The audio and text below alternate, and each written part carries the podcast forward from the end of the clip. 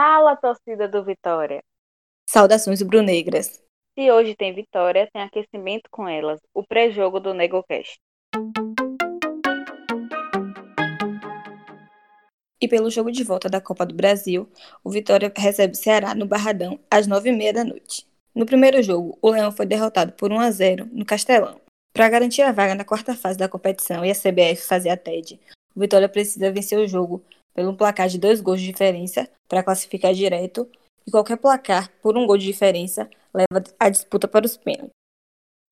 As novidades do time de pivete ficam por conta de Wallace, que já está regularizado e pode estrear, e Léo Moraes, que está recuperado. Por outro lado, os desfalques seguem sendo Alisson Farias e Van, que ainda não se recuperaram das lesões, João Vitor, que foi expulso no jogo de ida, e Lucas Cândido, que sentiu desconforto no tornozelo. E aí, Pilar, quais são as informações do Ceará?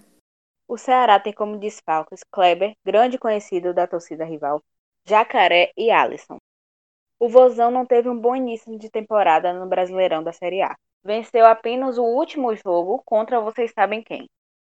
A equipe tem como arma a bola parada com Vinícius Góes e a experiência de Rafael Sobis. O Vitória terá que explorar a velocidade contra a equipe cearense, principalmente pelo lado esquerdo. Amiga, qual a sua provável escalação para esse jogo? Pi, eu apostaria em Ronaldo, Bocão, Maurício Ramos, Wallace e Carlito. Rende, Fernando Neto e Marcelinho. Vico, Mateuzinho e Léo Ceará. E você, amiga, apostaria em qual placar? Em um jogo como esse, não dá para não ser clubista. Então, eu apostaria em um gol de um dos atacantes e um gol de rende lá do meio de campo para finalizar bonito. E esse foi mais um aquecimento com ela. Assine o feed do NegoCast e compartilhe com seus amigos. Pega, Leão!